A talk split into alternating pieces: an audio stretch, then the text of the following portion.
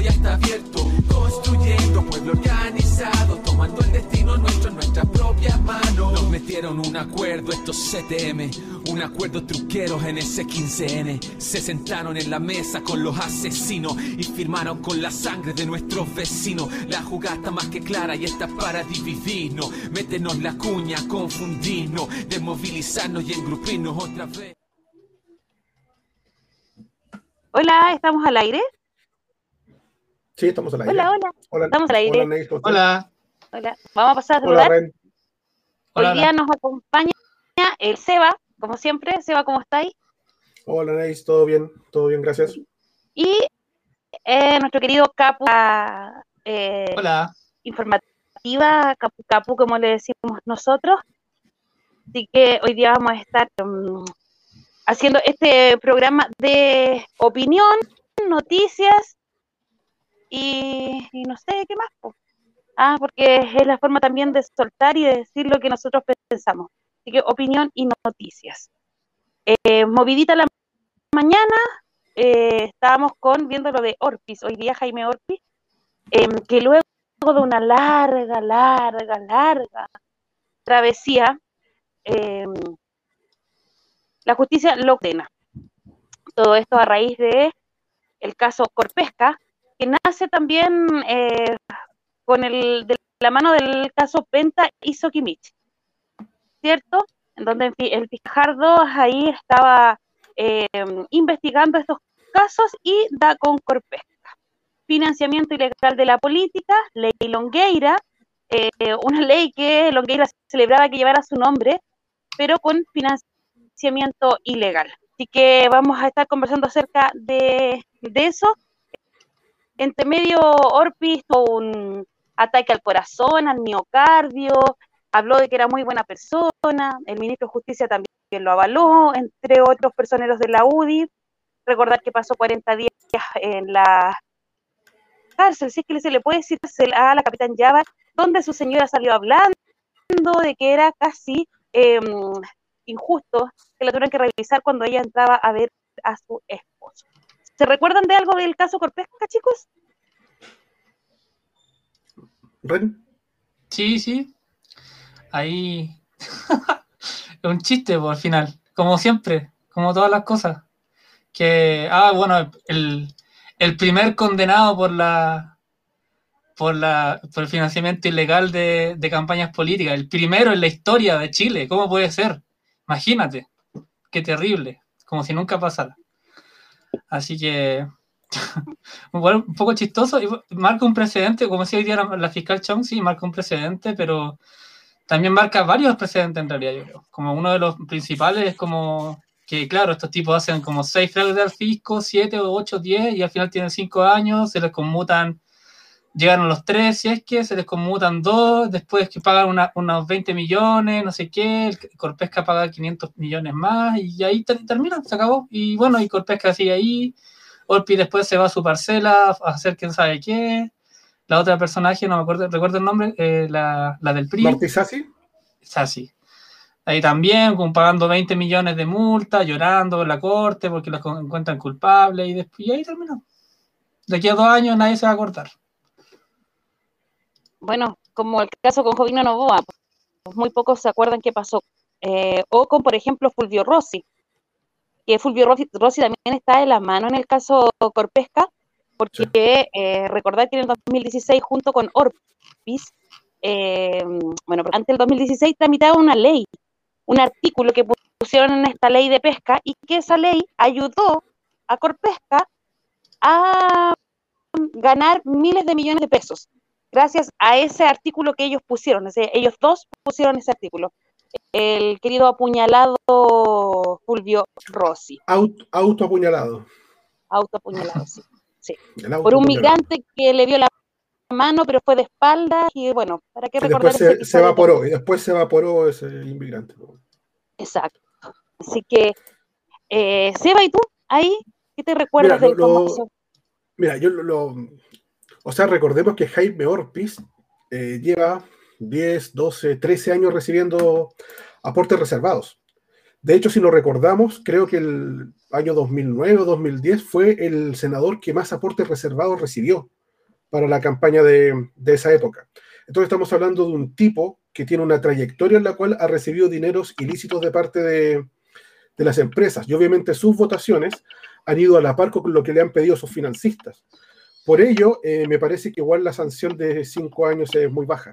Recordemos que en un primer momento se estaban pidiendo 11 años, se rebajó a 5, y de esos 5, como decía el capucha, le van a conmutar todos los días que estuvo en la llave. O sea, son 1.300 días. Lo que significa que le estarían quedando entre 500, 600, más el arreglo, pobrecito. No es mucho lo que estaría dentro de la cárcel Orpis. Y lo otro que tenemos que, ver es si efectivamente va a estar en ella. Porque recordemos que también, aparte de los 264 millones que recibió, em, también tenemos lo que ha ocurrido con sus, sus propias empresas, con la Corporación La Esperanza, que supuestamente es una entidad sin fines de lucro para la rehabilitación de personas drogadictas, la cual recibía cerca de 3.300 millones de pesos en los últimos dos años. Entonces lo que alegaba eh, dentro de todo esto Orpis es que no tenía dinero, que estaba en la quiebra. Estamos hablando de un tipo que tiene negocios que, por ejemplo, la corporación El Maiten le genera 680 millones de pesos anuales. Entonces, el tipo lo que ha hecho durante todo este periodo es simplemente mentir. yo ni, siquiera creo que el infarto haya sido real. No le creo. pero recuerda que el fraude al fisco, ¿por qué fue? ¿Se acuerdan ustedes por qué, por qué el fraude al fisco? Fueron facturas. Pero fuera de eso, fue porque él contrataba, entre comillas, asesores para el Parlamento cuando era senador y les generaba boletas, pero nunca entregaron las asesorías. Entonces, esa plata era boleta falsa. Como yo contrato al Capu, Capu, la radio te va, va, a salir plata de la radio, pero tú me devolvís la plata a mí y esa iba para mí, o sea, iba para él, personal. Plata del Estado, que el Estado le pagaba a estos asesores fantasmas. Entonces, ahí también está el fraude del fisco y es, o sea, una millonada de plata que, eh, sepo, vamos a, ponerlo como, como fuera la vecina, que si lo hiciera, bueno, sería criminalizada, sería apuntada y estaría enterrada en la cárcel. Esa es la realidad. Pero acá con Orpin pasó y hubo un poco de bulla, pero más que eso, nada, ni una cosa. Y las asesorías que le entrega Corpesca, según él, que cuando se desdice, es también en, que enlaza esta, esta empresa o este, eh, esta institución antidrogas o de rehabilitación diciendo que a Corpesca le entrega como asesorías de prevención de drogas eh, y otras. Utiliza hasta eh, una empresa que se supone que es sin fines de lucro para recaudar dinero para él, personal, no solamente para su campaña política. Lo mismo hizo con Senda y con los fondos Sense. Exactamente lo mismo, el proceso fue el mismo. Entonces, eh, con respecto a este tipo, no hay, no hay nada en lo cual él se puede apoyar para decir que es inocente, que no sabía. Él está absolutamente claro de los dineros que recibió, dónde los ocupó, dónde utilizó las facturas falsas y por qué eh, dentro de su misma empresa y, están todas las personas de su mismo círculo. Está toda su familia involucrada. Esposas, hijos, hermana, etcétera. Están todos dentro del, de la carpeta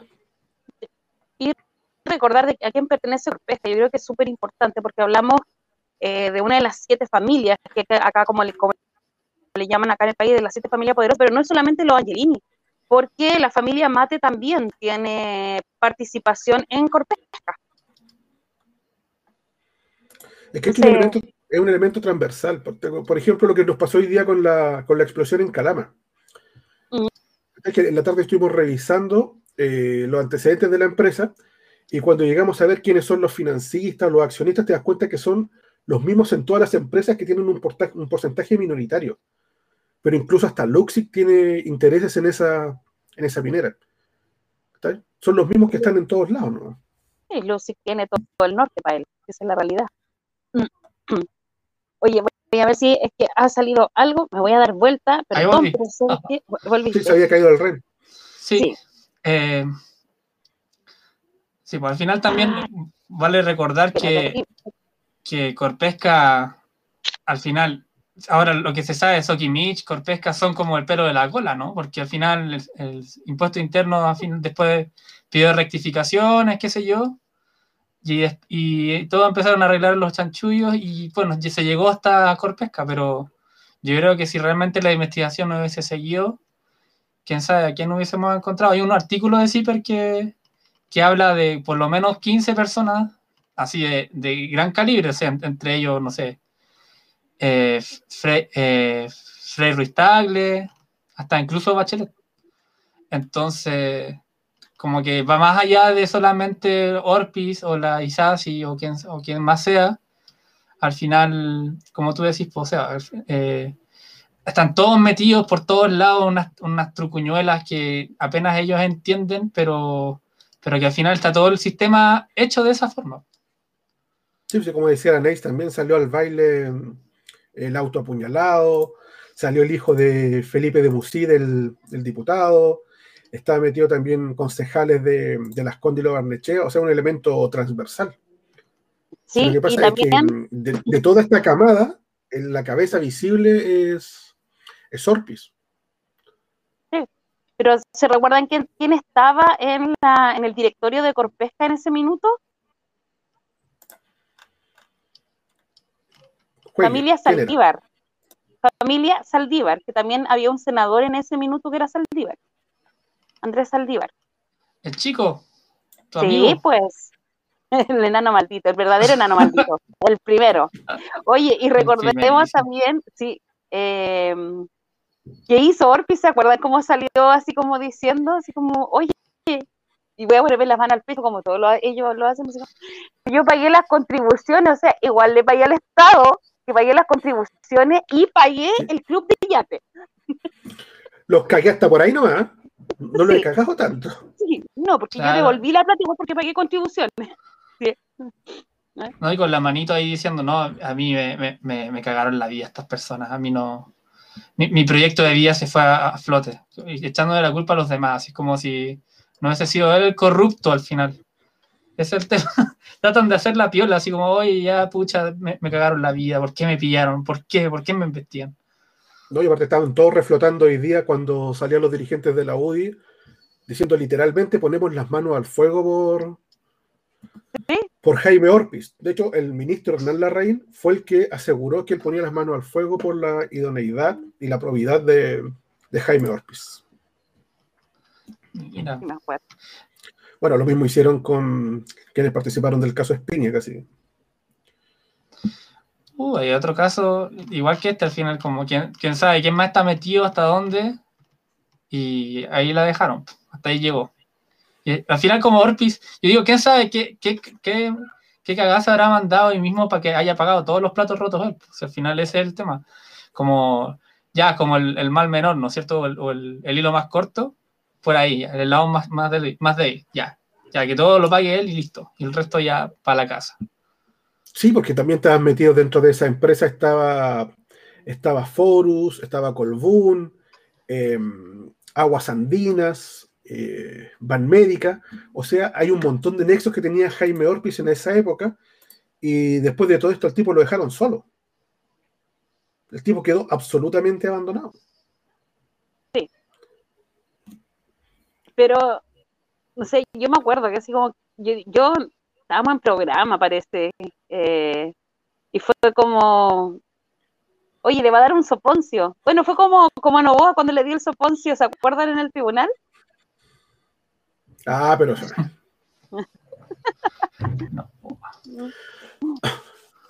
Pero siempre quedan en puro soponcio, a mí me importa que se mueran ahí, po. yo para soponcio no, po. o la CIS vieron o la CIS, po, weón. O te moría el tiro. Oye, pero Jaime Ortiz estuvo muerto dos minutos, po.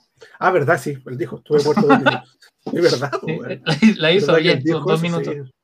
Ah, sí. No, no, lo quiso ni la muerte este weón. Qué terrible. Puta.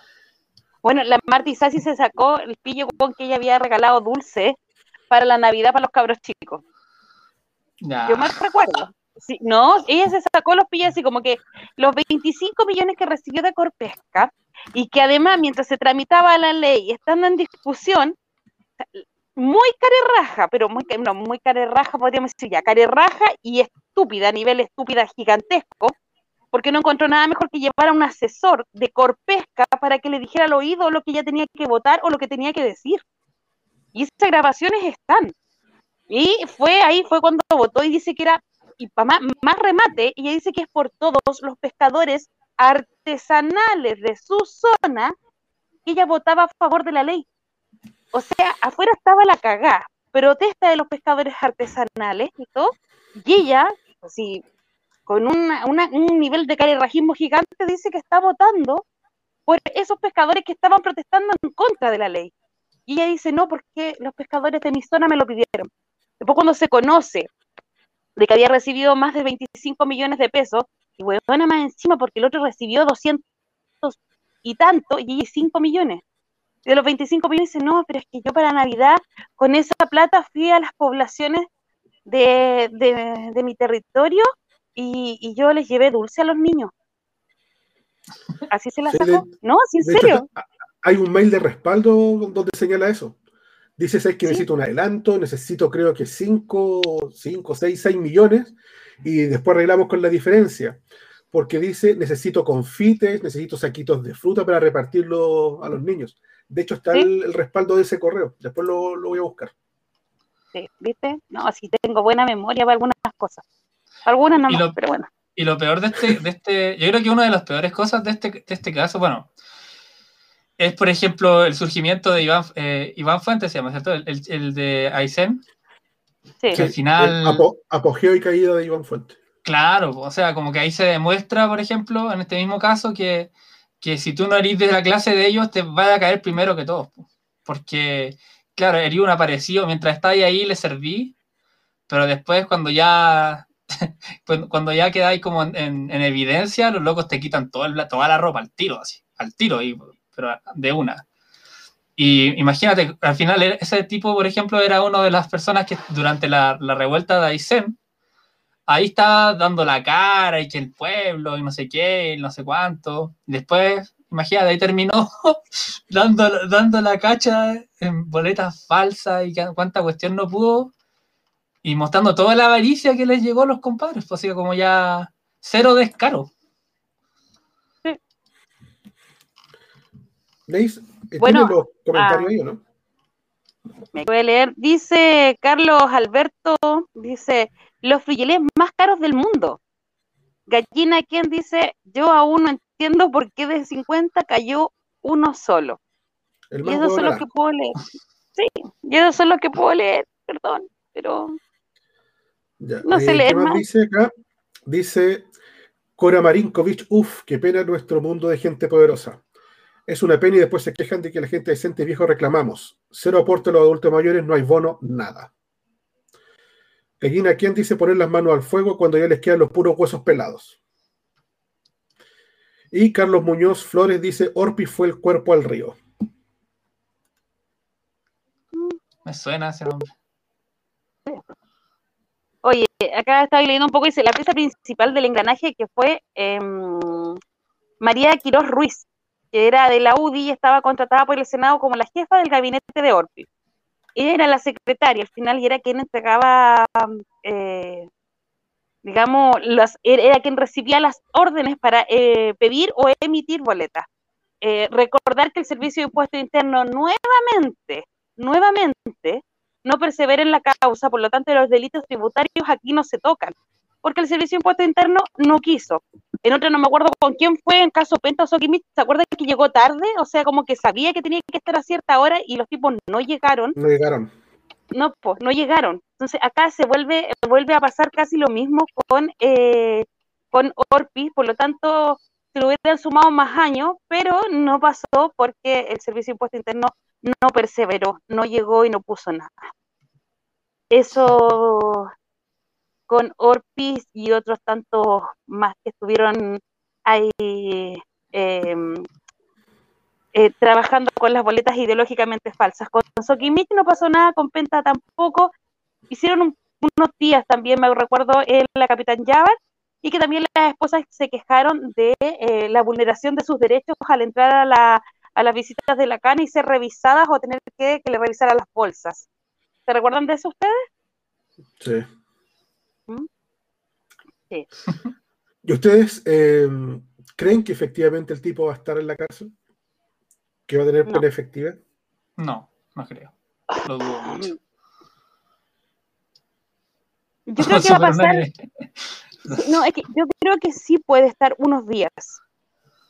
Eh, no sé, a lo más podría estar un mes, pero creo que em, una se la va a sacar con alguna cuestión médica, puede ser una clínica o algo así, y dos, después, por mismo problema de salud, se va a recurrir em, a lo que es la prisión domiciliaria. Nuevamente, no, no, no, no veo que vaya a ser la pena efectiva en cárcel. Después nos van a decir que fue efectiva porque sí estaba en prisión, en prisión domiciliaria y no podía salir y estaba controlado. Pero nosotros sabemos que en realidad eso no le va a pasar a él. Además que se puede ir a su parcela acá en Frutillar, o a cual norte, a cualquier otra, o a las mismas casas que le preste algún amigo o amiga de su coalición política.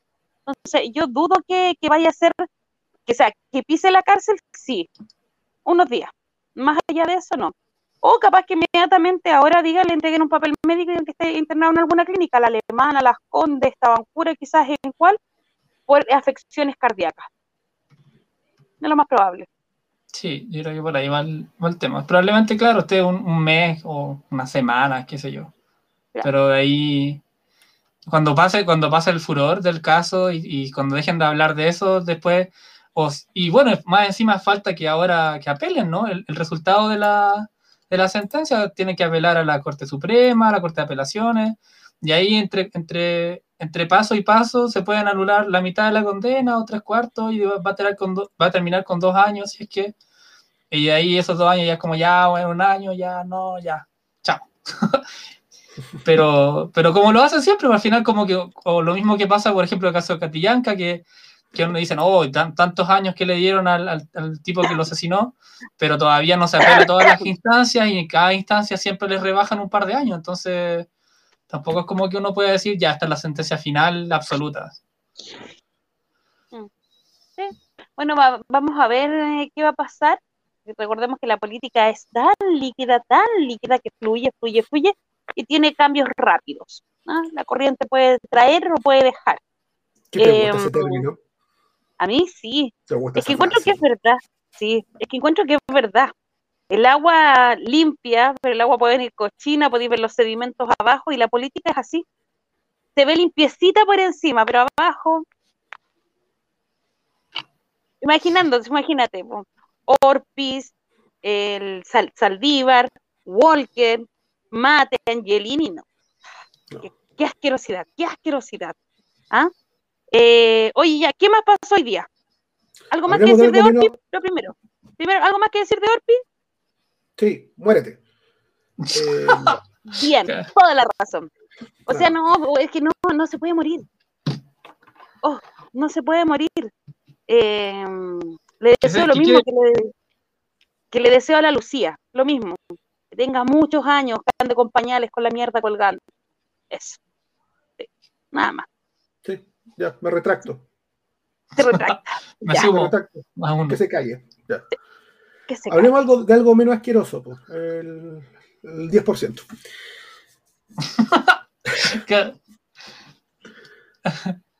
menos asqueroso, bueno. Menos asqueroso es que al final es como es lo mismo, es el tema, como hablar del 10%, hablar de las campañas, hablar de los, financiamientos. Si al final, ¿con qué se financian las, campañas? Con la plata de la AFP. Entonces, al final vamos a hablar de exactamente lo mismo. Sí, lo hemos tocado varias veces acá, Capucha, que este tema es, holístico y de repente parecemos redundantes, pero es porque cada uno de los temas que nosotros vamos tratando tiene relación uno con otro, las conexiones políticas, económicas, empresariales, eh, los financiamientos son transversales. Entonces, por eso en algunas ocasiones parece que estuviéramos hablando del mismo tema, pero es porque todos están relacionados. Exactamente. Todo, está todo enmarañado. Sí. Yo voy a hablar mi realidad y la realidad de miles de chilenos.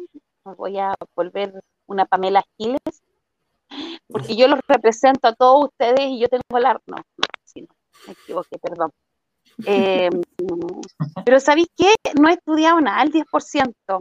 Sé que tiene que ir una tramitación del Senado, sé que hoy día Piñera salió a respaldar lo que había dicho ayer o lo que había dicho antes, antes de ayer y lo que había hecho con el primer retiro, que es como em, voy a recurrir al TC.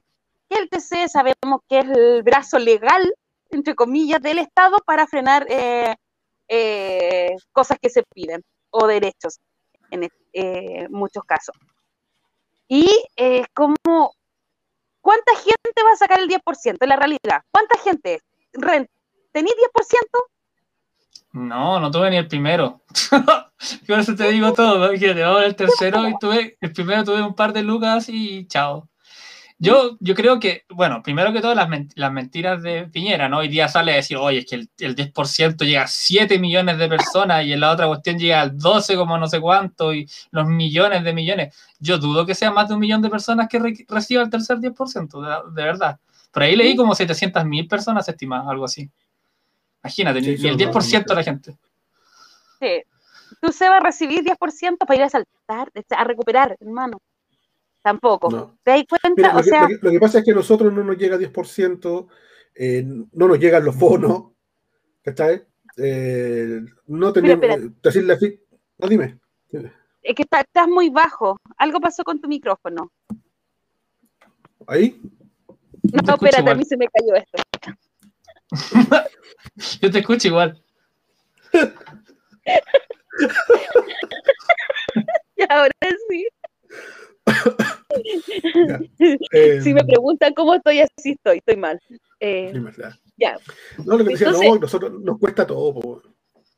Ni, ni pues, bonos, ni te quitaron la plata del seguro de cesantía, eh, no podía optar a nada, el, el préstamo clase media no, no, no calificáis, ¿no? Todo es no, weón. O sea, es que tú eres la parte real de este país. Es que tú eres la verdadera clase media. Weón. Sí, no, no, calzo, no calzo en nada, weón. No calzo en nada. No calzo sí. ni los pantalones, weón. Oye, aquí estoy, estoy leyendo eh, un comentario. Dice, pura gente que no trabaja no recibe el 10%.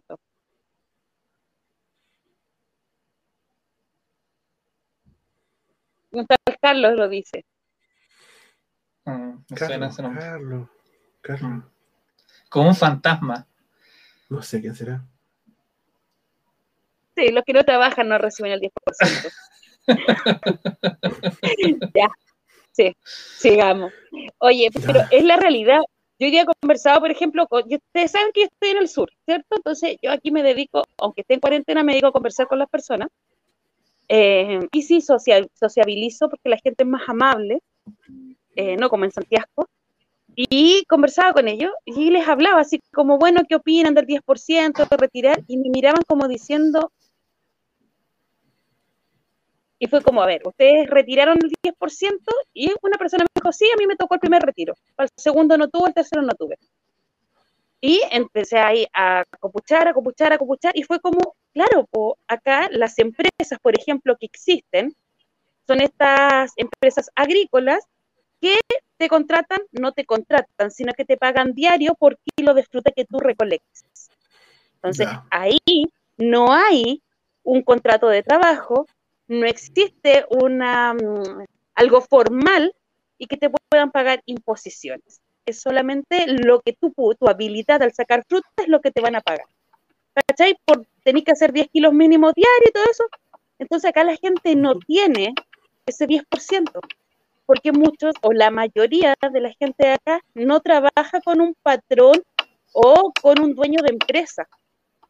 Entonces, yo creo que no es solamente este sector de, del sur de Chile, se da en todos los pueblos, en la parte rural, eh, que no es como las ciudades, por ejemplo, Valdivia, Temuco o Conce, que donde hay grandes empresas y contratan gente. Acá el latifundio es fuerte, se ve, por lo tanto ellos pagan el diario nomás. No hay un sí. contrato, no hay nada. Entonces, por ejemplo, Piñera, ¿qué está peleando? Eh, si al final la mayoría de la gente no va a recibir este 10%, y quienes se manifiestan el día de hoy también lo hacen en solidaridad con aquellos que sí lo pueden recibir. Porque hay mucha gente que, por ejemplo, ayer tú tirabas, Capu, eh, videos de diferentes sectores del país donde se estaba caceroleando, no solamente por la gente de la salud, que hablando así como que le han quitado bonos, está súper mal pagada, llevan horas gigantes trabajando y le han descontado caleta de plata. Pero también el caceroleo era por la por el retiro del 10% y porque se vaya Piñera. Eh, si se va Piñera, ¿cambian algo la cosa? No, no cambia nada. Si al final ese es el tema. Yo creo que, que el tema del 10%, eh, bueno, yo quiero, lo hemos hablado varias veces con Carlos, sobre todo lo hablábamos, que al final el 10% es como una ilusión, pues como es un otro palo blanco más. Es, como el, el 10% es como un Mañalich o un Paris.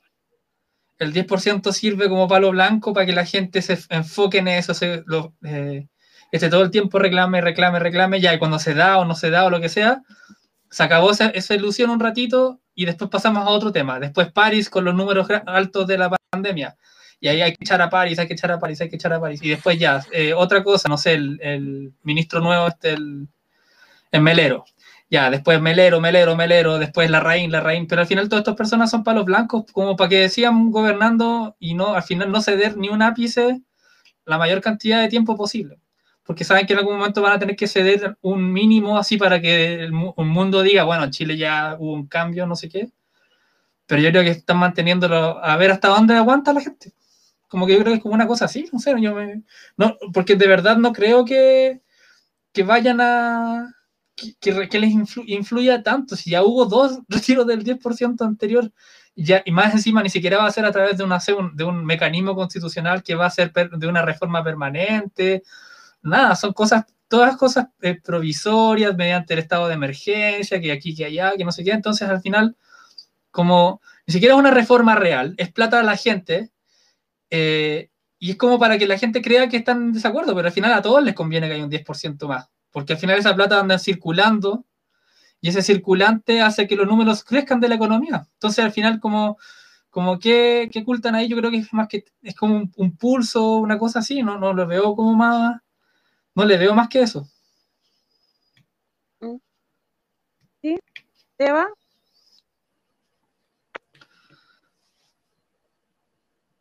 Entonces, yo no escucho. No, ahora no te escucho. Perdón, ya. ¿Qué había pasado sí. con la gente que recibió su 10%? ¿Qué había pasado con sus fondos? La mayoría Se recuperó esa plata. recuperado. Sí. Entonces, el que te dice, no, el, el, tú ya retiraste, no, no, no, no, no voy a retirar más, etcétera. Lo que pasa es que la gente de igual forma ya recuperó, mucha que retiró su primer y segundo retiro, de igual forma ya recuperaron esos capitales. ¿Está? O sea, no, no, se generó un hoyo y tal como decía el Carlos el otro día, lo que está pasando con esto es que la gente está financiando la crisis. Los trabajadores con su dinero están sacando adelante a sus familias. ¿Sí? Somos nosotros los que estamos manteniendo la, la economía, ¿está? Nuestro dinero de la, del seguro de cesantía, eh, nuestro dinero de la AFP, tuvimos que negociar con los empleadores por esta famosa ley del... De, ¿Cuál fue esta? ¿Recuerdas el nombre técnico? ¿Cuál de todas? Del subsidio del empleo. Ah, no, recuerdo el, no recuerdo el nombre del técnico. ¿Cachai? Entonces, eh, todo lo que estamos viviendo es una ilusión. Y aparte, este show de ir al TC o no ir es sumamente falso. Si, ahí me, el profesor Smith me, me sopla, ley de protección del empleo es sumamente falso. Es sumamente falso. Porque imagínense, estamos a, a, puertas de una elección. La gente necesita dinero, necesitamos sobrevivir.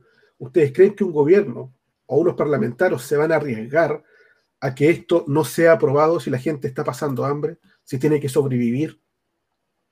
¿Se van a negar? No, pues no lo van a hacer. No van a hacer. Es que, es que les conviene, más encima les conviene, ese es el tema. Si, si a todos les conviene que haya un 10%, les conviene a la gente, porque es plata que está ahí que uno no tiene. Bueno, a mí no me va a llegar, pero imagino que a alguien que le va a llegar estará feliz, pues, porque al final es plata que no tiene, ¿cachai? Y, y de verdad los índices económicos suben, pues, ¿cachai? Porque al final con la misma plata de la gente no tienen que hacer nada y los índices suben, hay más consumo, recuperación de la economía, bla, bla, bla, bla, bla. Pero al final nunca hablan, por ejemplo, de la crisis internacional que se está viviendo o de los números negros que se vienen y hacen proyecciones como optimistas. Hoy hay proyecciones optimistas para el tercer eh, trimestre del 2021. Es como, bueno, crisis mundial y hay proyecciones optimistas. ¿De qué están hablando? ¿sí? Entonces, como, no sé, yo, yo opino eso lo mismo que tú, al final como que es un show, es un show mediático, nada más. Miren, algunos de los comentarios que nos están haciendo acá, JXC Fuentes Díaz, dice, no hay forma nueva frente al capitalismo en toda índole de cosas. Eh, Flor de Canelo dice, no se trabaja con contrato. Estamos hablando del tema de el- la gente que trabaja como temporera. De hecho, esto mismo ocurre muy cerca de Santiago. La gente que retira champiñones en Abrantes eh, lo hace de la misma forma, los contratan por días. Los contratan por días, les pagan por día y por lo tanto ellos no tienen acceso a ningún tipo de, de contrato. O sea, son temporeros, pues claro. Son final- temporeros, ¿cachai? Nada más que eso. Entonces, ellos no tienen acceso ni a 10%, ni a FP, nada de lo que tenga que ver con, con esa instancia. No, y, y lo peor de todo es que al final esa gente que, que antes ganaba, antes, hubo un tiempo que hubo temporeros que ganaban muy bien, que ganaban harta plata para el resto del año, que al final igual es lo mismo porque la plata que tú hacías una temporada la tenés que dividir para el resto del año. O te vayas a otro lugar, a otra temporada de otra cosa. Pero al final con la llegada de inmigrantes, los patrones se aprovecharon, bajaron al máximo la, eh, el pago, entonces ahora pagan la mitad de lo que pagaban antes y, y porque se aprovechan, por ejemplo, de gente que es haitiana, que saben que trabajar por menos plata, que al final vienen de una realidad mucho más, más, más paupérrima que la que estamos viviendo aquí algunas veces. Entonces, los locos se aprovechan de eso y hicieron... Y, y bueno, al final, como yo creo que también lo han hablado ustedes, como el tema de la migración, porque al final la migración... La migración que se dio no fue como porque sí ni, ni, ni nada, sino que los locos iban a buscar gente en buses prácticamente para abaratar la mano de obra. Sí, de hecho, ayer lo estábamos conversando con Rodrigo Díaz, de Rebel Díaz, y él nos él decía, los trabajos que acá en, Estados Unidos hacen los mexicanos o los centroamericanos, en Chile lo están haciendo los haitianos o los, o los venezolanos. Ese trabajo precarizado, donde están pagando menos, que se, se encontró con esa realidad y hacía la analogía entre, entre ambas realidades. Oye, les tengo algo. Oye. ¿Ustedes saben quién fue Sichel? ¿Cuál de todos? ¿Humberto Sichel precan- o ¿Tu candidato? candidato Sichel, que fue el del gobierno, ¿se acuerdan? No fue el- Sichel? Fue parte de este gobierno, ¿cierto? Sí, pues fue ¿No ministro presidente de Banco Estado? Desarrollo Social y después fue al Banco Estado, Ah, claro. Ya. Donde estuvo Hoy seis día, de, sí, pues hoy día entregó declaraciones a la prensa. ¿Saben lo que dijo? Cuelle, ¿qué dijo? El problema de los bonos es que lo estamos haciendo por goteo. Tenemos que dar certeza respecto, respecto a las transferencias que da el Estado. Agregó, habría dado un bono que tenga un periodo de tres meses y haberlo alargado por tres meses más si la pandemia se acercaba y si eso le iba a dar tranquilidad a la clase media para no recurrir 10%. Qué buena idea. Mm. ¿Cómo ese tipo no fue ministro, weón, por la cresta? No, Mira, que eso- nos perdimos, weón. Qué weón que anunció, anunció un año antes de salir de Banco Estado que se iba y estuvo seis meses. oh, loco Sí. Mm. Pero, O el que o sea, usó la base de datos de Banco Estado para mandar propaganda electoral. Eso es. Dice, estamos destruyendo las pocas redes de protección social que tenemos. Una es el sistema de pensiones. Me dio miedo cuando estos días algunos proponían también recurrir al seguro de cesantía. Oye, pero qué humano, weón, de Pero verdad. ese, ese seguro un No, pero-. Ahí le está ¿Qué tirando un palo a Lavín. Le está tirando un palo a Lavín. Que el tipo también Sí. quiere ser precandidato, pues, entonces tiene que repasar al. Que Ariel saber la encuesta, po, puede ser. Sí, sí. Puede ser. Sí, yo, yo confío me- harto en las encuestas, fíjate. Yo todos los días leo una encuesta, así por si acaso. Sí, no, a, mí, a mí me encanta, me encanta cuando eh, alguien que perteneció al gobierno se desmarca tan rápi- rápido porque es, es candidato y salga a decir que no le parece eh, este retiro del 10% y que hubiera dado más bono. Cuando fue ministro de Desarrollo Social no hizo ni una weá, quedó callado. Eh, eh, al contrario, estabas hasta en contra porque no era necesario todavía. Eh, así que eh, eso con el 10% dice acá voy a decir, la inmensa mayoría de las personas reciben más y mejores beneficios con los bonos que con el tercer retiro. Eso lo dice Sebastián Piñera. Ah, ese culiado. Eso dije ya. Eso dijo, sí, dijo al final, claro, la, la mitad, la mitad de la gente, la gente que recibe el, el primer, el primer 10%, o sea, el tercer 10%, es la mitad de la gente que va a recibir bonos nuestros. Y empleo, ese- y ese bono, super bono de, de sueldo por un mes, no sé cómo se llama, se me olvida el nombre, el, esa cosa. Que al final tenéis que postular y como el 5%, del 10%, del 3%, del 2% gobierno con el ingreso personas, familiar sí. de emergencia fortalecido y el nuevo bono clase media, tiene una cobertura de que, que es casi el doble de la cobertura que tiene el tercer retiro. 12,2 millones versus un poco más de 7 millones. Segundo, la inmensa mayoría de las personas reciben más beneficios, mejores beneficios, con el ingreso familiar de emergencia y con el bono clase media que con el tercer retiro. Pero además, nuestra propuesta no utiliza los ahorros previsionales que les pertenecen a los trabajadores, sino que utiliza recursos fiscales. Y además, nuestra propuesta no debilita, no disminuye las pensiones de los actuales pensionados y de los futuros pensionados. Y por lo tanto creemos que es una mejor y más sana política social. Y por eso la hemos impulsado y fue aprobada por el Congreso Nacional y está en plena ejecución. Respecto al Tribunal Constitucional, Qué lindo. Qué lindo. Qué raro. Puta que lo, de- puta que lo detesto, weón. Qué nefasto personaje. Lo, lo aborrezco, weón. Pero ¿por qué es, es cosa pregunte- eh, preguntémosle a cualquier persona de los que nos está escuchando cuántos bonos recibieron de este infeliz, weón. ¿Cuántos? Si pudieron optar alguno. Oye, dice la ¿Esos- Renata que bueno. Voy a leer un poquito. Dice la Renata dice que bueno escuchar sus conversaciones, levantando la voz. La gata dice, además considerar que estos retiros son una buena manera de quitar peso al Estado para aplicar medidas concretas de ayuda a la gente. Echa la tarampa, ¿por qué no hay ninguna medida como congelar cuentas, arriendos, precios? Siem- Siempre Yo tuve que hacer- ella. Yo tuve que hacer la, mm, ¿cómo se llama? La ley del prorroteo, pro, prorroteo en la luz. 36 Sí. meses, 36 meses.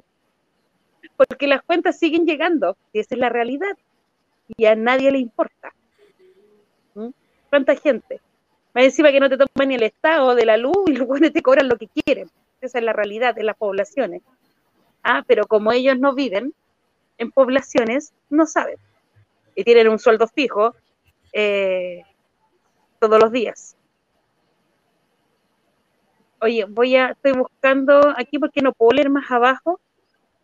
Dice, el que se llamaba Humberto Iglesias, sí, pues es Sichel.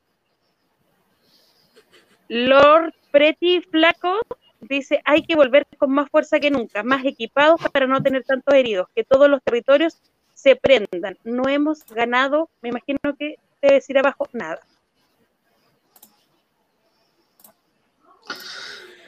Bueno, según Twitter, hoy día es el segundo estallido.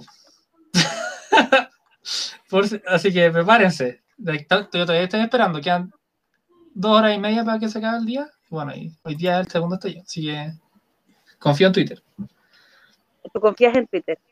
Claro. Ya, no importa. Ya, pues dejemos hasta aquí el 10%. eh, y, y pasemos a nuestra querida. mm, No sé cómo, cómo, cómo llamarla. A ver. eh, la subsecretaria de Prevención del Delito, Martorell. Martorell. Catherine Martorell. eh, Hace Catherine tiene- años, muchísimos, que los periodistas preguntan por el clan o por la banda de los Galves en la legua. Hoy día me preguntan por el último de los Galves. Eso es el trabajo policial que se ha hecho dentro de la legua. ¿What? O sea, ellos lo mataron. O sea, a ver, yo, yo, yo, yo que tengo poco entendimiento, entendí, o sea, por las noticias entendí que a este joven de 26 años lo acribilló una banda rival. Andaban en un auto, iba saliendo, le pegaron los balazos a él nomás, más de 40 balazos, banda rival. Asesinato que se va a investigar. Y hoy día sale Martorell y dice que es el trabajo de las policías. ¿Qué dijo? Si nuestro controlador de piso puede poner nuevamente el video, sería fantástico.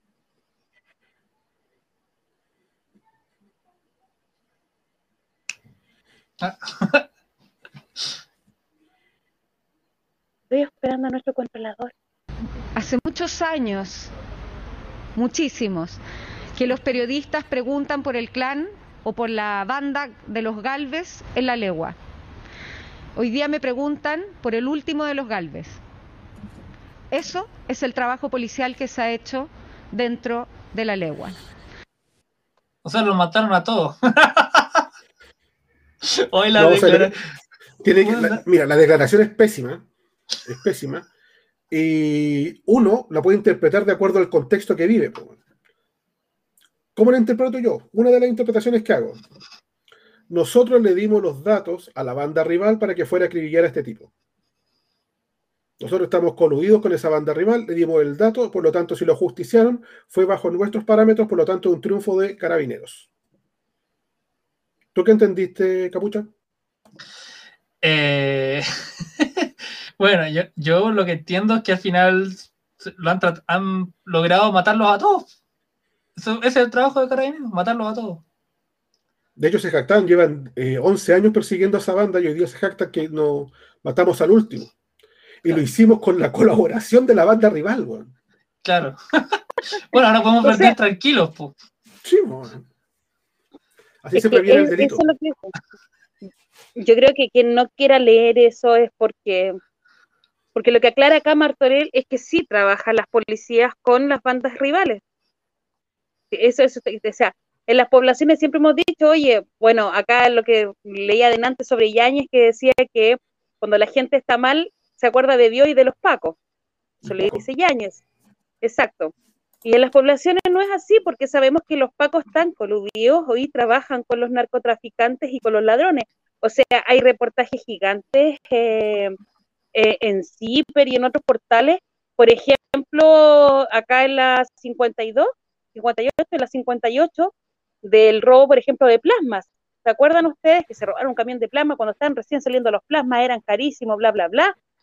Los fueron a buscar a la comisaría acá, en ese tiempo era subcomisaría Alessandri, eh, los van a buscar y faltaban plasmas, no estaban todos los plasmas.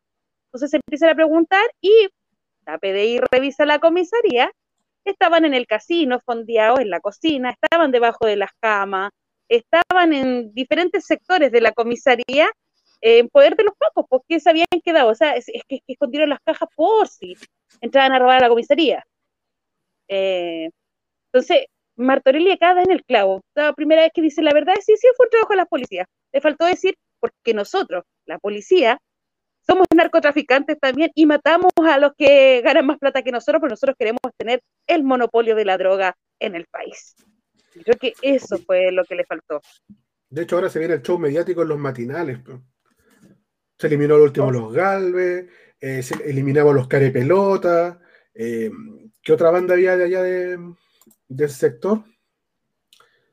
¿Te acuerdas? Los carepelotas, eh, los galves, los cochinos. Ahora me acordé. Los cochinos. Entonces va a venir el show eh, mediático, va a aparecer Martorell diciendo que se está trabajando bien, eh, Carabinero está cumpliendo con su labor, le van a hacer las preguntas y lo estamos haciendo nosotros ahora. Porque ¿quién le pasa las armas también? O sea, todos ellos. Ese tema. Porque ¿quién les pasa las armas a esas bandas? ¿Por qué cuando hay un funeral narco, los pacos se quedan a dos cuadras y cuando comienzan a disparar, los pacos se van? Y eso no es falso. Hay, hay testimonios y hay videos con respecto a eso. De verdad, Martorell tiene que, tiene que salir a aclarar a qué se refirió con eso. Es mm. muy grave lo que dijo. Es muy, muy grave lo que dijo. Nah, yo creo que se la van a sacar con que se equivocó y, en realidad no lo dijo bien nomás. Siguiente. Next. Yo no creo que, esté en la, en los matinales mucho tiempo, la verdad. Como que yo creo que va a pasar como sin pena ni gloria. Aquí un par de días se va a defumar. No sé, porque por lo que he visto, como todas las noticias, por ejemplo, leí como cuatro o cinco noticias de distintos medios, así como Bio Bio, la tercera. Y es como la misma noticia en todos lados. Como murió, habían 40 balazos, le llegaron treinta y tantos, era el líder de una banda, fin. Súper pauteado. Como, entonces no creo que, que le quieran dar mucho eco, no sé.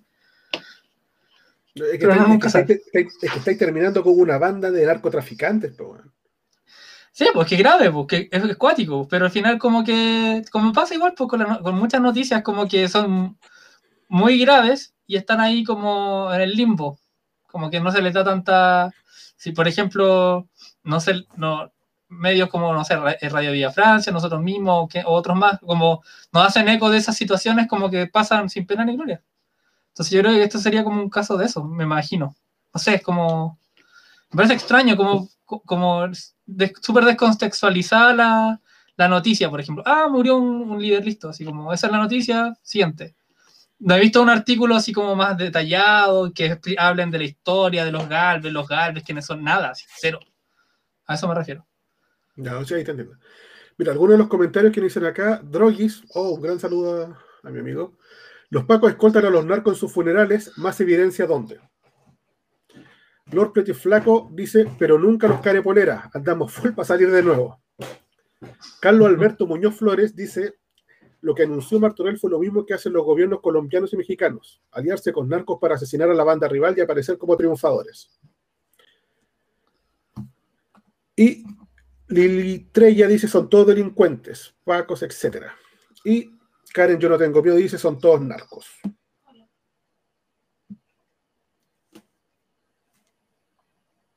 Oye, voy a leer un poquito la, la entrevista que le hicieron al general Ricardo Yáñez de Carabinero. Dice que, estamos al medio del sándwich. Somos los que tenemos que dar la cara, estar al frente y asumir los costos. Si lo hace, es un exceso, pero si no lo haces, es inhibición. Aprendimos y tenemos claro.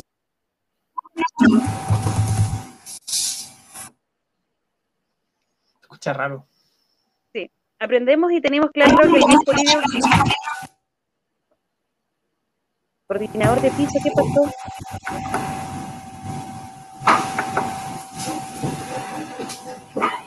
Aló. Ahí sí. Ahí. Ya. Sí, te escucho. Si aprendimos y tenemos claro el bien jurídico. Es que se escucha algo como. No sé. Escuchan ríos blancos. Sí. Sí. sí. Si aprendimos y tenemos claro el bien jurídico que vamos a proteger. Si es un monumento, una estructura versus las personas que están manifestándose, está como doble.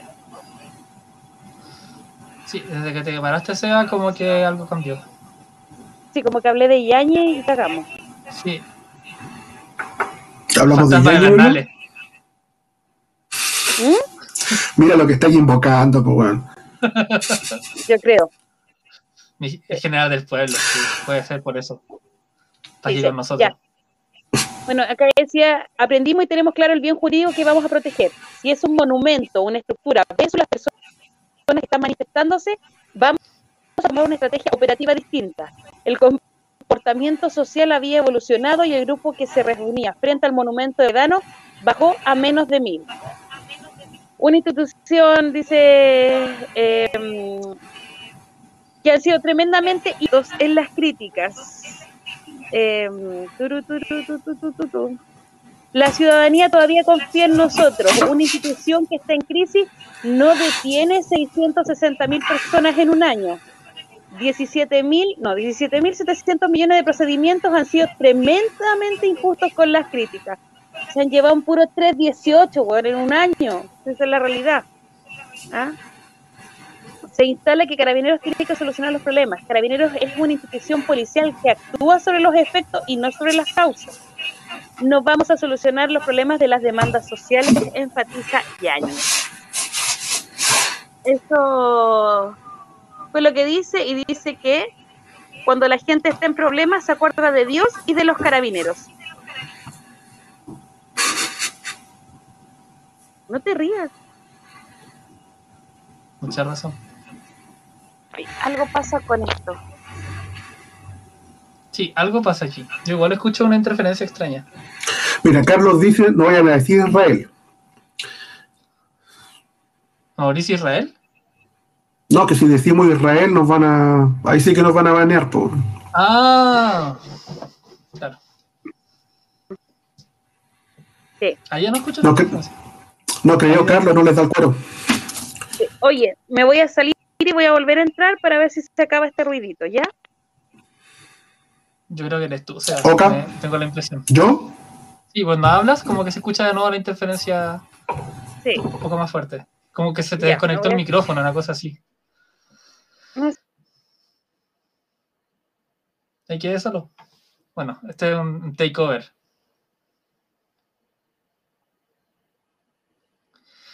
Bueno, vamos a leer un poquito. Dice, bueno, Carlos Alberto Muñoz Flores, me suena. No sé, no vayan a decir Israel.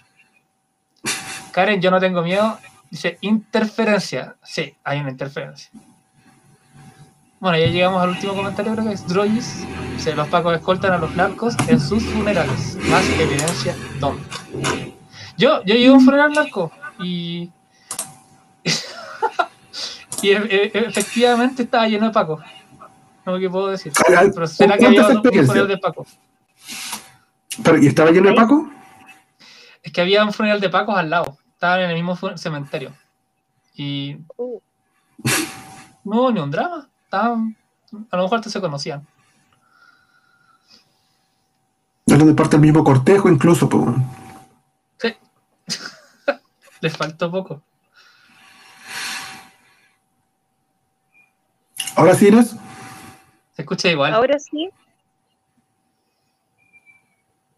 A ti no te escucho, Inés. Mm. Estoy muteada, dice. Ahí sí, ahí sí.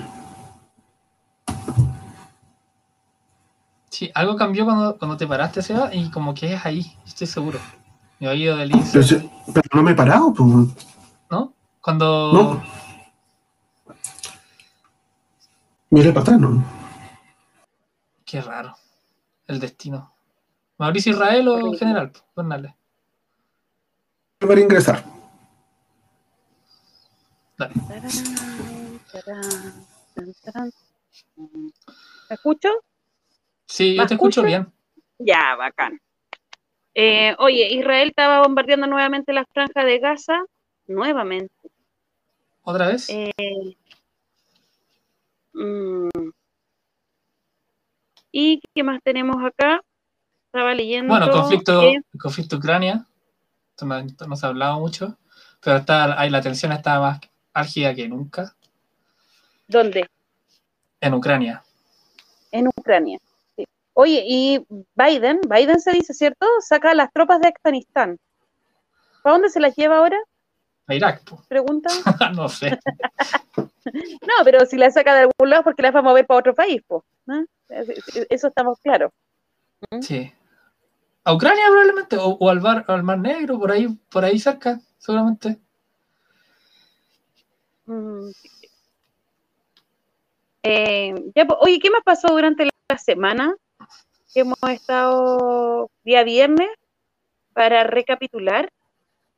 Uy, Bueno, lo que pasó hoy día con la empresa Enaex en Calama. Ah, tú tenías información acerca de esa empresa, po. ¿De- ¿A quién pertenecía, te acordáis? Sí, Enaex es de Juan Eduardo Eizaguirre. Esta empresa tuvo una explosión el año pasado cuando tenía sus bodegas en Pudahuel.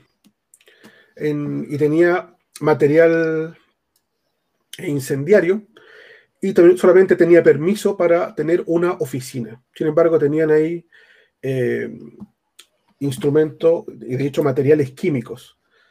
Explotó en Pudahuel, murieron cuatro trabajadores y en la actualidad eso está en investigación. Esa empresa se trasladó a Calama y allá desde el año 2018 que ha tenido distintas em, denuncias por el manejo de los distintos eh, materiales. De hecho, hoy día cuando explota, de inmediato empiezan a salir las denuncias anteriores que van desde arrojar materiales químicos al mar y de haber enterrado dinamita eh, dentro de sus mismas dependencias. Esas denuncias las hicieron ex trabajadores y a partir de lo que ha ocurrido hoy día, supuestamente eso tiene cierto asidero. O sea, hoy día, ¿qué fue lo que explotó? Bueno, andaba información corriendo. La primera información que corría era que habían cuatro fallecidos, ¿te acuerdas? Y más de 20 heridos. Inmediatamente, los intendentes, que son los voceros de las empresas, sale a decir que era falsa la información, eh, que era un incendio que estaba controlado, lo que bomberos decía que no era así, que no estaba controlado, y se hablaba que lo que explotó fue nitroglicerina. y el norte, bueno. nitroglicerina ahí? No sé, pues. yo no sé dónde está el control de, estos elementos explosivos. Es como que habláramos de los fuegos artificiales en las poblaciones, eh, porque solamente tiene una empresa es la encargada de traer sea, fuegos artificiales y quien tiene que fiscalizar son los milicos. Pero si de hecho la, denuncia, la, segunda denuncia que se hizo en esta empresa en el norte, señalaba que habían 30 toneladas de explosivos enterrados. 30 toneladas, No estamos hablando de que es una barrita de algo. O sea, con esa hueá volamos Calama, Antofagasta y todo junto. Y Kiki se va la mierda. Incluso, incluso habían videos hoy de gente que decía yo vivo a 15, 20, 25 kilómetros de donde ocurrió la explosión y sale la grabación donde se escucha el, bombazo. Sí, pues, a 20 y, kilómetros. A sonar las sirenas, sí. Y empiezan a sonar la sirena y todo. Entonces no estamos hablando de que haya sido eh, algo pequeño, fortuito. Incluso Bomberos dijo, nosotros no hemos podido controlar esto. Mi pregunta es, ¿no hubieron muertos de verdad? Para el, tipo de explosión que hubo. Yo lo que vi, lo poco que busqué, no vi, no vi ninguna información de muertes. Hasta el momento no. Sí, estoy buscando y no. Escuché, vi un video de una señora que vio la explosión y dije, ¡Ah! Diosito, una cosa así. Pero más que eso no, no vi como nada cercano, era todo lejos. Entonces no podría decir, no sabía como la magnitud. De hecho, incluso salió hasta el alcalde de Calama diciendo que el incendio no estaba controlado a las 6 de la tarde. Alcalde Augusto. Hay dos, lesionados según mm, la misma empresa. Eh, eh, y esta es la empresa nacional de explosivos ENAIX. Eh, acá estoy tratando de leer. Dice, empresa confirma dos, dos lesionados. Está leyendo y que tengan lleno de avisos publicitarios. Una... Eh, la empresa nacional de explosivos ENAEX confirmó mediante un comunicado que producto de la explosión que se registró al interior de la planta ubicada en Calama, hay dos trabajadores lesionados. El accidente ocurrió a las 16.25 horas de este viernes, específicamente en una bodega de almacenamiento de stock de productos semi-elaborados para la fabricación de dinamita en la planta Río Loa de ENAEX. Como consecuencia de este hecho, hay dos trabajadores lesionados, uno con trauma acústico menor y otro con una lesión menor en un brazo, quienes fueron derivados a la mutual de seguridad. De acuerdo a ENAEX, las causas se desconocen y son motivo de investigación. Por su parte, el intendente de Antofagasta afirmó que la explosión se habría generado por una detonación no controlada de nitroglicerina. Cabe señalar que el estruendo fue tal que se escuchó en la ciudad, la que se encuentra a 15 kilómetros de la planta. En el 2020 se registró una explosión en una bodega perteneciente a una empresa filial ENEX en Pudahuel, en el cual murieron cuatro trabajadores. Eso. Claro, dicen que es una filial, pero pertenece a ellos igual que si es Exponun. Igual es de ellos. Y en esa ocasión también el material que explotó fue aluminio, óxido de fierro y nitrato de sodio. Y en esa ocasión no tenían los permisos, como dijimos, para eh, funcionar de esa manera, sino que solo para tener una oficina. Eso está ubicado en la bodega de, de San Francisco, al lado del aeropuerto. Esas fueron las bodegas de San Francisco. Sí. ¿Cierto? Y que, produjo una nube y que produjo una nube tóxica en Santiago. Sí, Sí, me acuerdo. Y que hubo que, hubo que eh, a la gente que estaba alrededor o más cercana tuvieron que, ¿cómo se dice? Sacarla. Lo mismo ocurrió hoy también con algunas personas que estaban ahí eh, cercanas a, a esa empresa. ¿Quién fiscaliza estas empresas? eh, Sergio pues. Porque eh, trabajar con explosivos, trabajar eh, nitroglicerina, dinamita, un sinfín de cosas más, eh, 12 kilómetros yo creo que es poquísimo eh, el radio O sea, de... Es que estamos hablando del país del descriterio igual. pues, o sea, si tú vayas a Andacoyo, por ejemplo, el relave está como a, ni, a, ni a 10 kilómetros de la, del pueblo. O sea, no hay criterio, entonces no podemos pedir criterio. Toda la cosa así. No, pues en el fondo los que te, los que te van ahí como a, a revisar es el OS-11 de Carabineros y el Cerna Geomín. Los pacos van a revisar esto. pues. Y sabemos que la inteligencia policial en este país lo que menos tiene es eso. pues. Oye, estaban preguntando si te- se te escuchó decir que fuiste a un funeral de Paco. De narco. Un Narco. funeral de... Ah, bueno, la misma wea. Yo no sabía. Ay. Ah, tú no sabías. que Afirmativo. no era, es, es que era, era una familia narco, pero no era, la persona que murió no era narco. Entonces, Ah, pero... pero estaba lleno de narcos, po. Entonces era lo mismo que si hubiese muerto un narco, ¿me entendí? Pero no era narco. Y al lado había un funeral de, de Paco, ahí mismo, en el mismo cementerio. Entonces estaba Qué lleno de. Paco y lleno de narcos, y era súper loco. Aquí se saludaban de beso.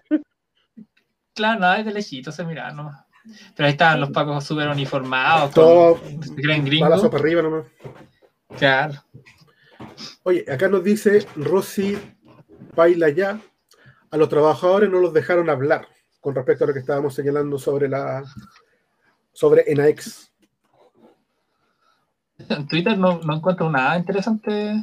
Eh, Droguis dice, ¿es la misma empresa que tuvo la explosión en el 2020 en Pudahuel? Sí, es exactamente la misma empresa. Aunque dicen que es una filial, pero depende directamente de ENAEX, que creo que se llamaba Exponen, una cosa así. Yo estoy tratando de buscar información igual que el capo y no encuentro nada. Nada, nada. Universidad Católica está en los TL, po. ¿Por qué esto no se pone? ¿Qué hicieron ahora? Ah, Los cruzados, trending topic. Ah, pero es por el partido. Claro. Ah, hoy día jugaban. Ah, yo pensé que era por la manga de ingenieros comerciales, sacos de hueá que han salido de ahí. Basta, por favor, de esos huevones. Basta. Pero tenéis de todo, po. El otro día yo leí así como unos comentarios acerca de la radio y eran como eh, estudiante de periodismo de la PUC. Era como, ¿cómo podía escuchar esa radio? Le decía a otra. Y yo así como, ¿what? ¿Cómo podéis vos estar aquí? Pero bueno, ¿qué le vamos a hacer? La PUC. ¿Mm? La famosa PUC. La Qué daño le ha hecho pa- a este país esa, esa universidad. Terrible. Horrible. Oye, Horrible. ya, po, hablemos, Capo. Tú que estáis más metido ahí en las redes y todas esas cosas. ¿Cómo se ¿Yo? viene? Sí, pues ¿cómo se viene este 2021? Cuando se pase la pandemia. No se va a pasar la pandemia, po. esa, es la, esa es la gracia. No, tiene para rato, po. Para cualquier rato, sí. Al final la vacuna. El otro día tu- tuvimos una, una entrevista con un ep- epidemiólogo y nos decía que, que se olvídate de una vacuna universal, así esa no existe, no, no pasa nada. Y esta cuestión tiene, bueno, no sé, la Organización Mundial de la Salud y toda esa gente dicen de aquí a, a 2022 por lo menos, por lo menos. Va a ser como la influenza al final, pues va- vamos a aprender a vivir con esto como la influenza y va a haber una vacuna temporal, o sea, eh, por temporadas, ¿cachai? Se va a ir desarrollando la vacuna y va a haber, eh, va a colapsar el sistema de salud en el invierno y después como que se va a calmar un poco, como siempre.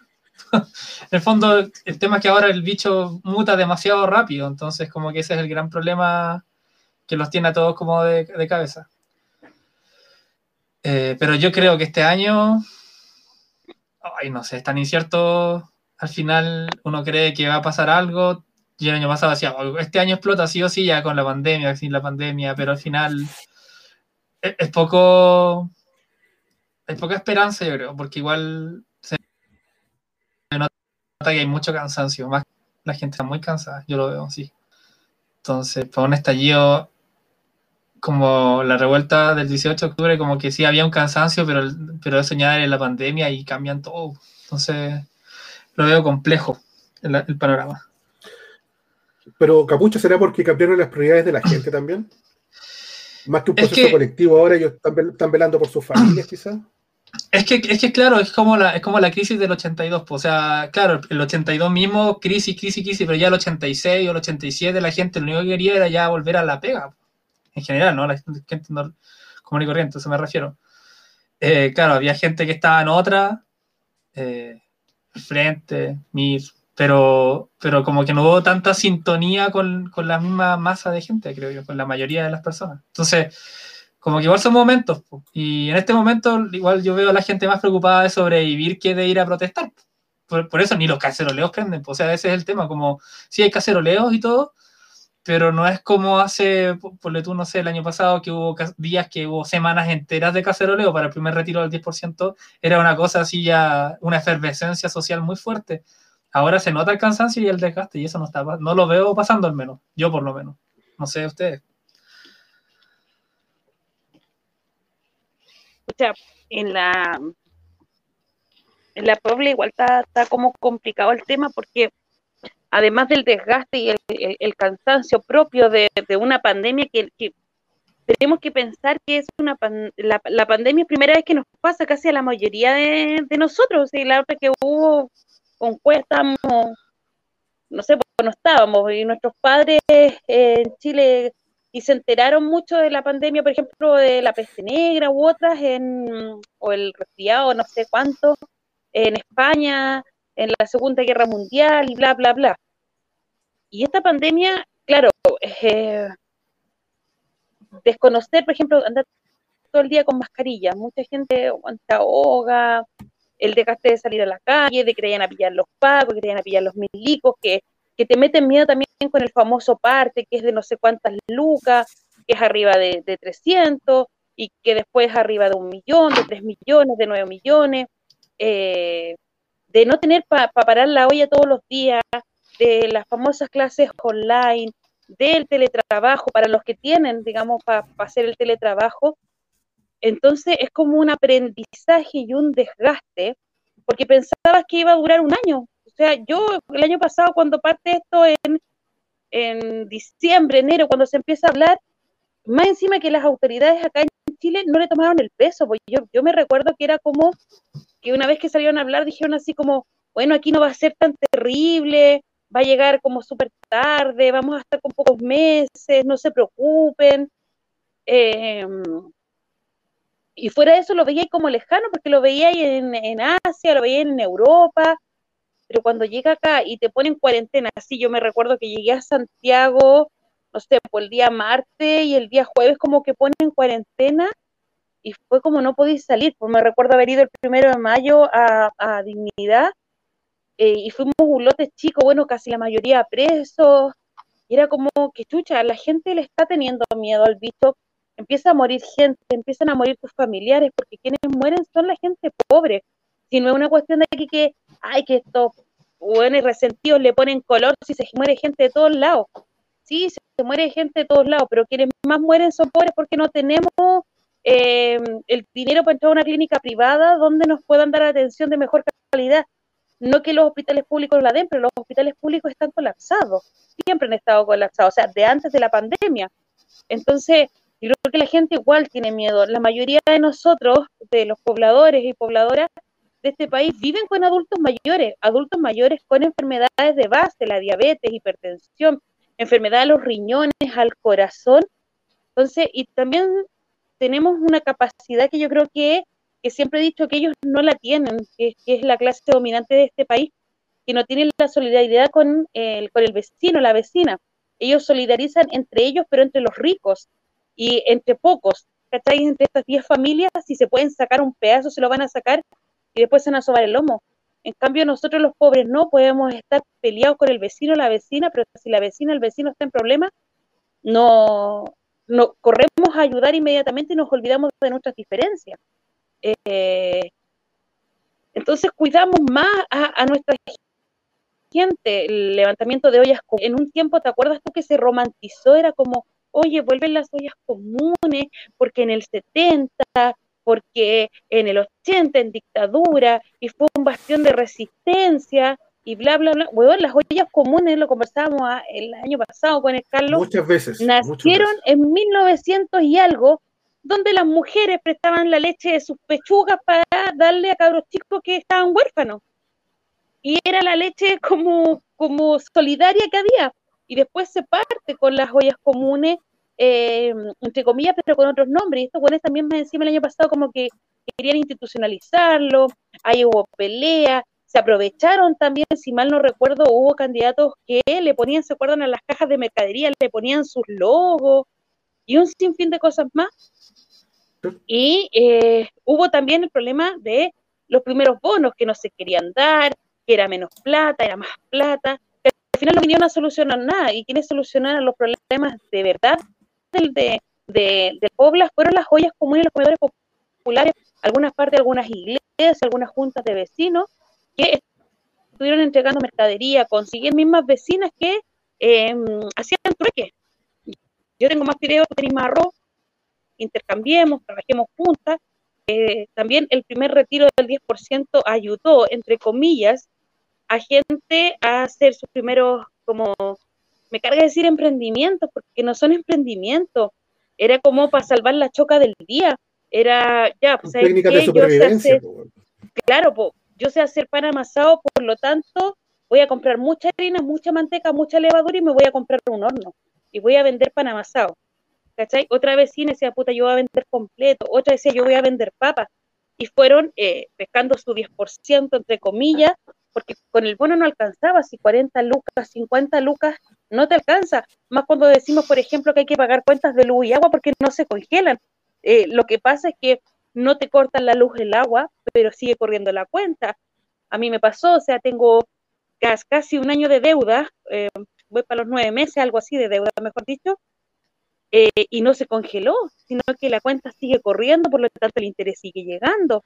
Entonces, al final, la plata que, que podías obtener, digamos, por los bonos que mucha gente no tuvo, no le llegó, y eso lo decimos así claramente porque, por ejemplo, en el comedor hay una clínica social que trabaja, que es ayudando a los vecinos a, a, postular a estos bonos, porque es como que postula para no pasar hambre. Esta wea es súper indigna, postula para no pasar hambre. Entonces también ahí nosotros le donábamos a los vecinos, porque vecinos que tenían una pensión mísera, tenían casi el porcentaje que tiene, no sé, porque imaginamos nosotros que tiene Luxis porque están dentro del 80% más rico de este país, o sea, entre el 80% más pobre, entre comillas, porque la pobreza se mide del 40 hacia abajo, y ser más pobre es del 20% hacia abajo. Entonces, cuando estás arriba del 40, ya soy clase media, cuando estás arriba del 60, quiere decir que eres rico. Entonces, también se, eh, la gente se daba cuenta de eso pero el día de hoy te embolinaron, por ejemplo, con el permiso de vacaciones, te entregaron el segundo retiro, un bono de Navidad y te tiran el permiso de vacaciones. Y la gente, muchos critican, así como este permiso de vacaciones y todo, igual la gente lleva encerrada 10 meses, 10 meses siendo controlada por milicos, por Paco, por personal sanitario, con un miedo terrible, y te dicen, más encima te venden que el virus eh, bajó, que vienen las vacunas, que viene esta salvación, ¿cachai? Y saliste, aunque sea te fuiste un fin de semana a la playa, te fuiste por el día a la playa. Eh, y bueno, hoy día vemos las consecuencias también de todas estas políticas nefastas y de todos estos discursos nefastos de mentira, de papel, en que la gente cree y, se fue, salió, bueno, hoy día vemos el aumento de casos, vemos el aumento de muerte, pero además vemos cómo esa pobreza se naturalizó el año pasado. ¿Cachai? O sea, si no tenéis para comer, no importa, pues porque estar a la olla, estar a la olla común dirá el gobierno, pues, ¿cachai? El político dirá estar a la olla común, pues si no hay común, bueno, si total, que no coman dos días ya, ¿cuántos años llevan sin comer, pues? Entonces, creo que la gente está desgastada tanto psicológicamente, físicamente, eh, y no se va a arriesgar a salir a la calle a pagar una multa porque no tiene lucas. ¿cachai? No tiene lucas. Entonces, y te la meten con el 318, si lo veis todos los días. Allanamientos en comunidades por el 318. Esa es la realidad. En la calle te toman preso, andáis comprando por el 318. O sea, hoy día el arma de este Estado es el 318 y ahí te llevan. Totalmente de acuerdo. De hecho, me recordé mucho de lo que estáis hablando, lo que ocurrió en el mes de, de, diciembre, cuando mucha gente utilizó el dinero del 10% para ir a comprar al barrio Makes para poder juntar más lucas para sobrevivir. Y lo que se hizo ahí fue criminalizar a la gente diciendo que eh, andaban paseando, que andaban turisteando y que se estaban gastando la plata. Y no, la gente estaba tratando de invertir para poder ganar lucas más adelante. Bueno, lo que dice acá, nos dice Gata, echa la trampa, nadie cuestiona el por qué no hay ninguna medida como congelar cuentas, arriendos, precios. Además, considerar que estos retiros son una buena medida de quitar el peso al Estado para aplicar medidas concretas de ayuda a la gente. Y Carlos eh, corrobora diciendo, todo el peso y el costo se lo ha llevado la gente. Oh, Ahí volví. Ahí volví. Había ido. Eh, sí, pues, o sea, totalmente de acuerdo por lo que dicen ambos. Eh, así, pues, al final, en todo sentido se ha criminalizado a las personas. Pues. Se lo hablamos con el epidemiólogo también el otro día, como que con Aníbal, eh, nos decía que, que también lo veía, si vos que era una criminalización de la enfermedad, de, de, la pobreza, porque al final, al final, al final, al final, te están criminalizando por ser pobre, porque ese es el tema. Cuando tú eres pobre y tenés que salir a trabajar y tenés que estar ahí exponiéndote al virus y tenés que estar yendo a invertir plata para comprar cuestiones para poder vender, para poder sobrevivir, al final, como eres pobre, ahí te pasan el 318. Y el 318 lo hemos visto, bueno, o sea, lo, hemos visto, lo pasan hasta por si acaso, o sea, y cero criterio, y, porque les conviene, en el fondo, la herramienta que tienen, que más encima, por lo que tengo entendido, es incluso ilegal, la forma en que lo utilizan que lo utilices como el comodín para todo, así como para absolutamente todo. Tú querís, estén haciendo cualquier cosa, estás mirando el techo, ah, ya, 318, listo, para adentro. Entonces, es nefasto que, por ejemplo, con lo que leí hoy día, Inés, que salga este personaje a hablar de que la gente piensa en Dios y en los pacos, porque, o sea, de cierta forma quizá tiene razón, porque al final estás todo el día perseguido por los pacos que si vaya a comprar pan, te pesca un paco y te desaparece, no, no, te, no más, o, o te la cresta, después aparecís botado por allá, como que no los podéis mirar feo, no podéis hacer nada, es, eh, complejo, pues, ya eso mismo iba adelante, pues, como que al final, como primero está todo eso, y después de eso está ir a protestar. No es como antes, ¿cachai? Que antes era como eso, estaba la protesta solamente. Ahora tienes que sortear todas esas barreras para poder lograr protestar si es que. Entonces, igual yo entiendo a la gente que no, no, no, engancha, pues. Si al final la sobrevivencia está primero porque, pucha, tenés que estar en tu casa, tenés que comer, tenés que parar la olla. Entonces, pero lo que sí, es que no es mal que dure 100 años ni tanto que lo resista. Eso sabemos que va a ser un rato y que en algún momento esta cuestión va a volver a explotar, sí o sí, inevitable e ineludible. oye, por ejemplo, yo me recuerdo, ¿se acuerdan cuando pusieron antes de Semana Santa esa cuarentena en que no podían abrir los almacenes? Que fue una semana, fue el fin de semana antes de Semana fin de semana. Claro, nosotros como comedor salimos a repartir pan bueno, los pacos se llevaban presa a la gente que estaba en sus rucos, es gente sin casa, esa que tiene solamente sus rucos, y a ellos se llevaron presos, calate, esa caleta de gente se fue presa por eso. Eh, y los pocos lo que argumentaban era el 318, el 318, el 318, el 318. Bueno, gente que no tiene casa, que vive en la calle, eh, y la sacaste de sus rucos, que es su vivienda, y te la llevaste. Simplemente por eso. ¿Cómo le pedís, por ejemplo, a esa gente que ande con mascarilla limpia todo el día? Si no tienen. No se puede. ¿Cachai? Si no tienen. Nosotros, aparte de entregar la comida, el pan, todo eso, se tiene que hacer, eh, se entregan mascarillas. ¿Cachai? Alcohol gel y un sinfín de cosas más. La olla no solamente para el hambre, sino que también tratamos de, que los vecinos estén eh, en las condiciones de poder prevenir una enfermedad. La, enfermedad, no solamente el, coronavirus, sino que otras también preguntar si hay alergias alimentarias, si tienen hipertensión porque no le podía echar mucha eh, sal a la comida, diabetes y un sinfín de cosas más. Pero eso no, lo toma en cuenta el gobierno, o sea, con el bono de cuánto, 40 lucas, 50 lucas.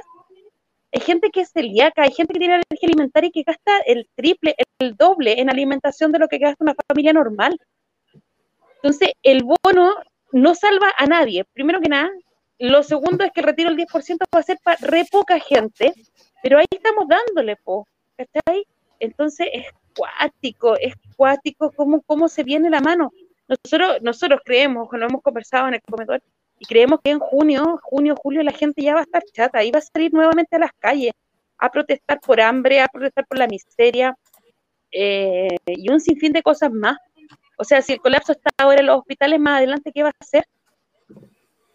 Sí, pues se prevé que va a colapsar así ya mucho más. mucho más que ahora. La gente no le va a importar el tema de la pandemia, si ve que su familia está pasando hambre, si está sufriendo, si siguen aumentando las muertes y las muertes siguen siendo de nuestro lado, no nos va a importar nada. La gente va a salir y, con la rabia, con la ira, con el encono, eh, va a ir a buscar al culpable. Nada más que claro. Ya, el, el tema es que el, el, epidemiólogo el otro día nos decía eso, como que al final todas estas políticas de encierro, de, de estar ahí adentro en tu casa todo el día, es súper inhumano, es feudal y no sirve. Epidemiológicamente no sirve. Porque toda la gente que tenéis que encerrar es la gente que está enferma y mantener la trazabilidad. Y la trazabilidad se perdió la semana de esta cuestión. La semana. Entonces, eh, los índices de contagio van a seguir siendo altos y todo, pero al final no podéis mantener a la gente encerrada en su casa porque por ejemplo, el otro día ya salió un estudio que decía que entre el estallido social que, dicen y ahora hay niños de cuatro años que han estado el 50% del tiempo encerrados en sus casas, de su vida. 50% de su vida lo han pasado encerrados. Oye, pero si te pongo la... Tenés que estar encerrado en tu casa. ¿Cuánto mide una, vivienda? Eh, no sé, 80, un sitio, ya pongamos 100 metros para ser buena. 100 metros, un no, sitio. Está, siendo generosa. Por eso te digo, estoy siendo generosa, pero estoy por idea, 100, 100 metros, un sitio. En las poblaciones, un sitio mantiene a 12 familias. Son poquísimos, poquísimos los sitios que tienen una familia. La mayoría, temas de lucas, porque no alcanza que subarrendar. Arriendan piezas y todo eso. O sea, nosotros tenemos un, una familia, no una familia, sino que un grupo de extranjeros que van a buscar al comedor, van a buscar eh, su comida. Solamente en ese sitio hay 12 niños, 12 niños entre los 0 meses recién nacidos hasta los 14 años. Más los adultos, saca la cuenta por los adultos. Si hay 12 niños mínimos, son 20 adultos. Estamos hablando de 32, 32 personas en un sitio lleno de piezas porque no tienen patio, porque son piezas, eh, baño, cocina, una sala de estar que es para todos y eso es todo. No hay living, no hay comedor, eh, no hay nada. ¿Cómo esa gente, si se contagia uno que tiene que salir a trabajar, no va a contagiar al resto? Y el resto tiene que salir a trabajar igual porque tienen que sobrevivir. Entonces, son eh, estrategias de gobierno que no se han pensado. O sea, yo me recuerdo el año pasado, eh, ¿quién fue el pelotudo que dijo que no, eh, Mañalich, que no sabía que había tanta migración en Chile, que había tanta pobreza, que no se lo imaginaba? Y sale con esa estupidez a decir cuando su propio gobierno, su propio presidente fue el que invitó a, venirse a todo el mundo acá en, en Cúcuta, ¿se acuerdan? Que salió a decir que puertas que éramos el paraíso. Exacto. Entonces, ¿cómo le decía a esa gente el día de hoy de que mm, tiene que estar encerrado? ¿Cómo le explicas a un niño de cuatro años que tiene que estar encerrado? No podí, ¿cachai? Entonces, eh, eh, las políticas de, gobierno desde antes son nefastas y hoy día se han incrementado aún más, más nefastas son. Yo creo que, que, no tienen idea. Cuando yo digo que no tienen calle, no es porque salgan a la calle ahí a gritar ni nada sino que porque no, no una historia escrita en Facebook o escrita en Twitter les va a dar la vivencia de miles y miles de pobladores en este país. No vivir 10 días, ¿se acuerdan ese programa de vivir 10 días en una población? eh, Eh, que yo me 21 recuerdo días. la Raquel, 21 días que la Raquel Argandoña se 21 fue a vivir y era como con ataque. Viviste 21 días. Hay gente, puta, toda su vida, Toda, toda su vida. vida. ¿cachai? Entonces, eso es po. ¿Y qué si la Raquel Argandoña es de la Vía Frey? ni, que, ni que fuera así como, como extraterrestre que vivían nada, así como. Pero se le olvidó, po, ¿cachai? ¿Qué Ella pone onda? sus muñe- sus muñequitos en los sillones porque le encanta la Navidad, ¿cachai? O sea, Claro. a- en la pobla no tenéis para poner muñeco, weón. Si con cueva te caen dos personas en un sillón todo ruñoso. Entonces, No, bueno, es que- y, podríamos seguir hablando de las políticas de, de urbanización, arquitectura, bla, bla, bla, y al final, bueno, pero al final lo que nos, nos- trae como a- acá, como al final es, otra vez al final, eh, la pandemia, ¿cachai? Como la pandemia, el de- la desinformación que existe, cero educación de nada, la gente usa la mascarilla, no sabe por qué, no sabe por cuándo, es- por qué es útil, por qué no es útil, qué tipo de mascarilla sirve, por qué no sirve al final como que estamos todos supeditados a, este- esta, distopía, que estamos, porque estamos viviendo una distopía, ya una distopía literalmente, en la cual no, no se ve una solución plausible, porque si es que ya va a haber otro gobierno de aquí a fin de año, si es que no aplazan las elecciones, si es que aplazan de nuevo las elecciones, eh, ¿qué va, a cambiar? ¿Qué va a salir Jadwe? o no sé, como que No, que no, no. no va a haber cambios. O sea, como que el- la gente espera que esto va a cambiar y dice, ah, ya se va a acabar Piñera, es como la esperanza. Se acaba Piñera y va a seguir lo mismo. O sea, como que no, yo no veo mucho cambio. Yo no, yo no le encuentro razón ni lógica a esas personas que creen que en un régimen como este, cambiar el presidente implica que cambie todo el modelo. De verdad que no, no, No, no lo puedo entender. Siento que más encima el candidato lo que hace es decir que él va a llegar, el que él llegó a acuerdos con el empresariado, que se juntó con empresarios de derecha y que les dijo que él era capaz de administrar el modelo. Entonces, eh, ¿de qué estábamos hablando? No, yo no, no veo ningún cambio, absolutamente No. ninguno. Mira, dentro de lo que estábamos hablando, tenemos un testimonio acá de eh, Juaco Garcés, dice, el primer 10% con mi cuñado compramos un Ford Track.